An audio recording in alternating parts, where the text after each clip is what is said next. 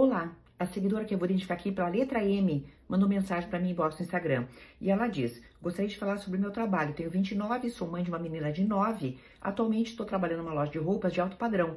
Trabalho como estoquista e certo dia, conversando com minha gerente, ela me perguntou se eu estava feliz na loja. Respondi que sim, mas que gostaria de ter uma oportunidade de crescimento. Ela me disse que gostaria de ser, se eu gostaria de ser vendedora. Respondi que sim. E desde então ela disse que iria me treinar, e isso nunca aconteceu. Depois, em outras conversas nossas, ela sempre fazia questão de falar que me colocaria nas vendas. Fiquei com aquela esperança até que ela chegou a me dizer assim que surgisse uma vaga seria minha. Fiquei com muita esperança, sei que nada é fácil, porém achei que seria algo para me ajudar a ganhar mais dinheiro, afinal, quem não quer ganhar mais? A questão é que essa vaga surgiu, ela está fazendo entrevista e não me deu oportunidade, e ainda me chamou para conversar me prometendo que me colocaria para receber comissão em dezembro, para talvez me colocar nas vendas. Sinto que não me encaixo naquele lugar, me sinto inferior e creio que não me contrataram por acharem que não faço parte do perfil da loja. Tenho muita insegurança com minha aparência, pele e cabelo. Nos últimos meses, meu cabelo tornou a cair na frente novamente. Ela não quer me, me me deixou muito triste, mas o, o que me chateia é ficar remoendo isso dentro de mim, pensando que tudo isso foi porque não tem uma aparência legal para trabalhar com o público. Tô arrasada. Você acha que devo sair desse trabalho? Bem, querida, vamos a, a entender os. Opa, quase derrubei aqui. Vamos entender os passos que aconteceram. A gerente te pergunta se você está satisfeita, você diz que sim, gostaria de crescer. E a gerente te reafirma em várias ocasiões: sim, nós chamaremos você para as vendas. Agora houve uma ocasião que ela reafirmou várias vezes e ela já passou para frente. E ela já disse: "Olha lá, você só para frente pode ir". O que é que eu recomendo para você? De verdade, querida, sabe? Sem assim rancor, sem remoer o coração, sem nada. Você pode dizer para ela: "Você acha que eu não tenho perfil?"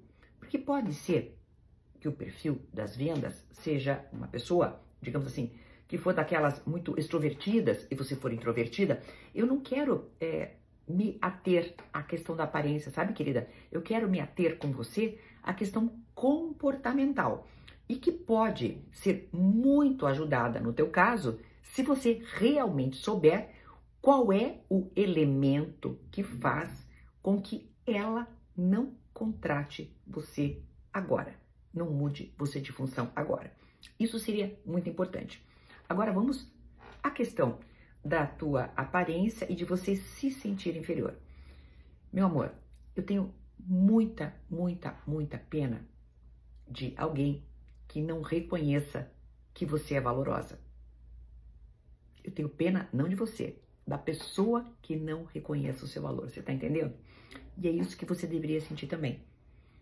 Pobre daquele que não está me valorizando que, que eu diria para você? Depois de você ter esta conversa com a gerente, uma conversa comportamental mesmo, tá? Perguntar: o que que você vê no meu perfil que eu precisaria desenvolver para ser vendedora? Isso é uma boa pergunta também. E ela vai dizer para você. Depois disso, depois de ver realmente uma resposta da parte dela, seja você sentindo que ela fugiu pela tangente, seja você sentindo que pode melhorar, aí você pode traçar uma estratégia para ver se você muda de trabalho, entendeu?